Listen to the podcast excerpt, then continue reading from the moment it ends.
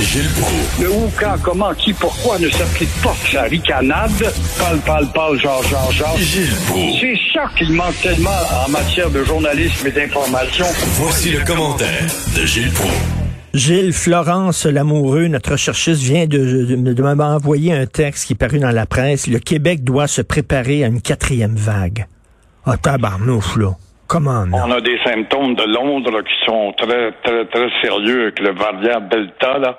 Ah. Alors, comme on le voit, on, on le- écoute, ça fait un an, un an et demi, tous les deux, qu'on jase de tout ça, et on parle de la subtilité, l'intelligence des microbes face à la science, et euh, évidemment, il y en aura toujours un plus fort que l'autre, sauf qu'il sort à une période où on pensait, on pensait se relever. Ben là, j'espère qu'on exagère parce qu'avec la vaccination, là, hier, on me dit, le monsieur Martineau, vous avez votre deuxième dose, vous êtes protégé à 95 J'imagine avec la vaccination qui va bien, euh, j'y crois pas, la quatrième vague, on verra. Euh, Gilles, est-ce que vous êtes prêt à dire, comme, euh, comme Denise Bombardier, merci Justin Trudeau, c'est ce qu'elle écrit aujourd'hui, parce que Justin, il va reconnaître finalement que la langue officielle du Québec, c'est le français.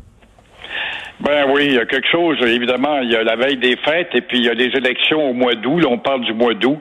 Alors Justin et Mélanie euh, Joly euh, viennent d'affirmer que le français euh, doit devenir, doit devenir la langue officielle. Alors, si on reconnaît, c'est qu'elle n'a jamais existé dans ce cas-là. Mais pourtant, moi, ce que je cherche de souvenir, je suis certain qu'un certain jour de 1969, euh, tout cela existait. Ça a été officialisé par les dénommé Pierre Elliott Trudeau. Ben oui. Alors, comme vous voyez, il y a toujours une faiblesse entre la coupe et les lèvres. Et euh, évidemment, on va le voir aussi si ce que Trudeau a pu dire et Mélanie, si tout cela est vrai quand la Cour suprême va juger qu'elle doit mettre la loi 21 au panier.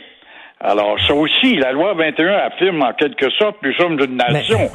Alors, ça sera intéressant. Et à Québec, c'est pas plus fort, Richard.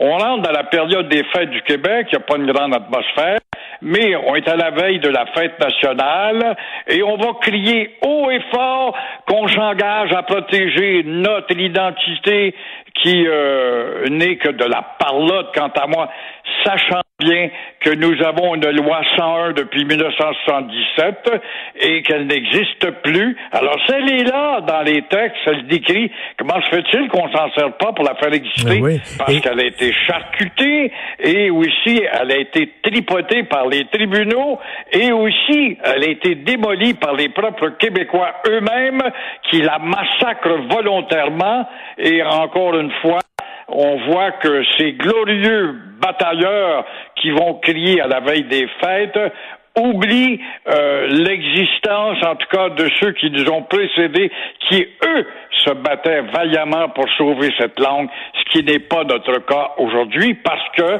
parce que l'école n'enseigne toujours pas l'histoire nationale. Mais le Québec n'a jamais été une province officiellement bilingue. Il y a une province officiellement bilingue au Canada et c'est le Nouveau-Brunswick. C'est tout. Les autres provinces, là, ici, c'est une province qui est française.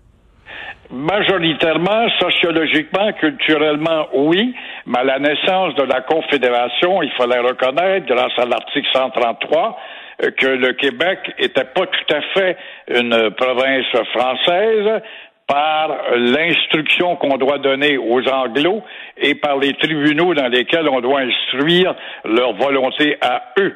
Alors, c'est à partir de ces textes-là qui ont toujours maintenu que le Québec n'était pas plus une province française que d'autres choses. Alors, le, le jeune homme, le forcené qui a foncé sur une famille musulmane, a été accusé de terrorisme. Il me semble qu'on y en rajoute pas mal sur les épaules, Nathaniel Veltman, euh, un gars qui est censé être un terroriste, on y en rajoute. Ce jeune homme de 20 ans a-t-il une connaissance politique tant que ça de London, Ontario, arrêté pour avoir euh, tué quatre musulmans? Alors, mais euh, il faut se demander quand même, c'est quoi être un terroriste? Et est-ce qu'il a montré peut-être dans son téléphone, on a vu une image de Yasser Arafat ou dans son ordinateur une photo de Ben Laden? Peut-être, mais comme n'importe qui d'autre peut avoir une photo de Che Guevara qui allait contre le système capitaliste, ça fait pas un, un anticapitaliste pour l'autant. Alors, hmm. encore une fois, moi, je trouve qu'on va loin là-dedans en y rajoutant euh, cette brique-là sur les épaules. Ce gars-là a-t-il été sur la place publique monter ses hostings pour parler d'une république euh, démocratique et anti-république démocratique islamiste? Je ne pense pas. Parce que là, là, c'est pas clair encore. C'est quelqu'un, on sait, de plus en plus qui souffrait de troubles mentaux. Est-ce qu'il visait vraiment ces gens-là parce qu'ils étaient musulmans ou c'est un hasard qui a foncé sur eux autres parce qu'il aurait foncé de toute façon sur n'importe qui qui traversait la rue à ce moment-là? Il semble que c'est pas encore très clair.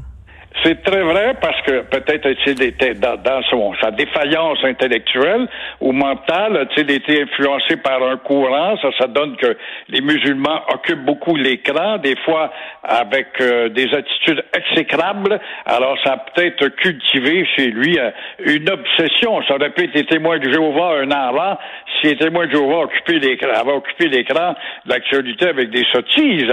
Alors, encore une fois, moi, je pense que la seule direction que ce gars-là peut prendre, c'est celle de, de l'asile où il va être traité, tout simplement. En tout cas, ben, il me semble qu'Alexandre Bissonnette, est-ce que je me trompe ou il n'y a pas eu d'accusation de terrorisme portée contre lui? Non, non, dans ce cas-là, non.